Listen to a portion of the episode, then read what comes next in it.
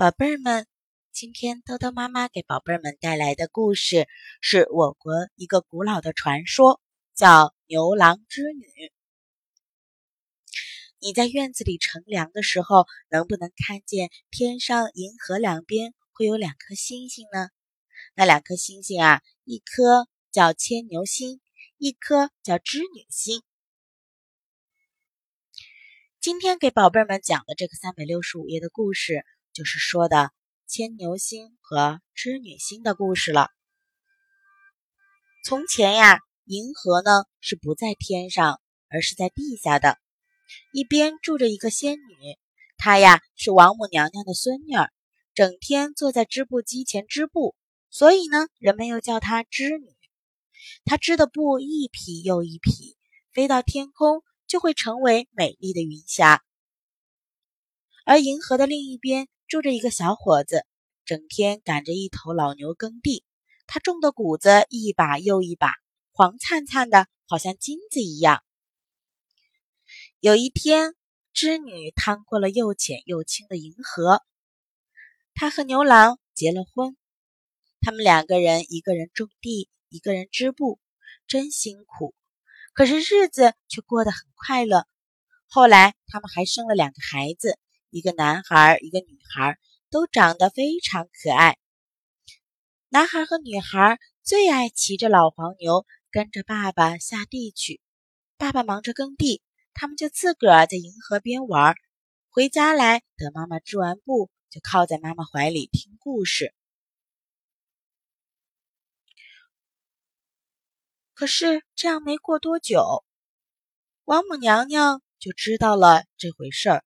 心里非常生气，他呀就派了一个天神去把织女接回到银河这边来，不许她再跟牛郎在一起了。可是织女怎么舍得离开孩子呢？孩子们又怎么能舍得离开妈妈？然而王母娘娘的话呢，又不能不听。唉，好好的一家人啊，就硬是被拆散了。天神逼着织女跟着他过了银河。牛郎和两个孩子刚追到河边，忽然银河不见了。原来呀，银河被王母娘娘搬到天上去了。妈妈，妈妈，我要妈妈！女娃哭得很伤心。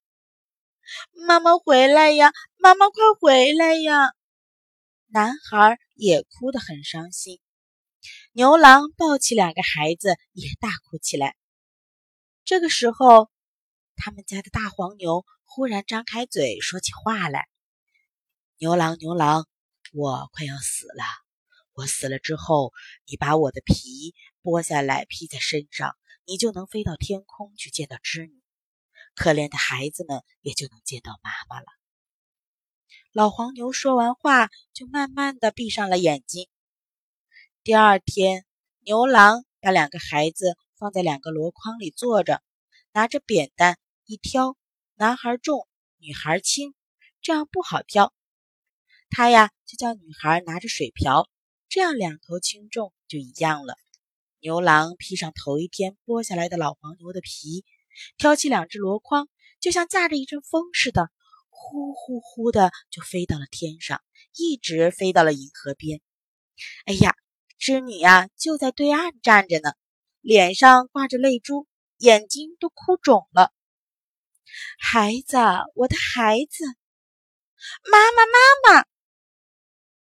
牛郎抱起两个孩子，正想趟过河去，忽然王母娘娘从天空中伸出一只手来，拿着一只簪子，朝着银河一划，呼啦呼啦，狂风卷起了大浪，哗啦。哗啦，大浪好像一匹匹发了疯一样的白马，冲着河岸就奔了过来。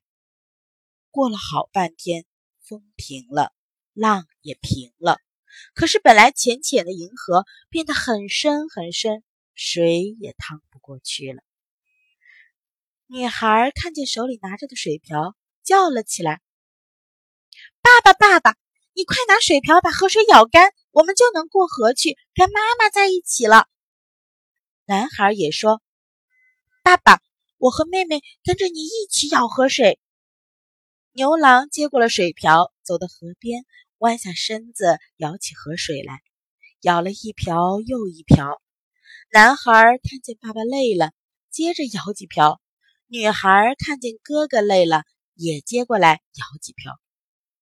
王母娘娘没有料到牛郎想把银河舀干，就只好答应牛郎和织女每年见一次面。他们见面的日子啊，就定在每年农历的七月初七这天夜晚。每年的七月初七这一天呢，就会有一大群的喜鹊，因为同情牛郎和织女，而飞到天上去，在银河上架起一座桥来，好让牛郎和织女能够同时从两边向河中间走，这样。他们在鹤桥上相见和相聚的时间就可以长一点，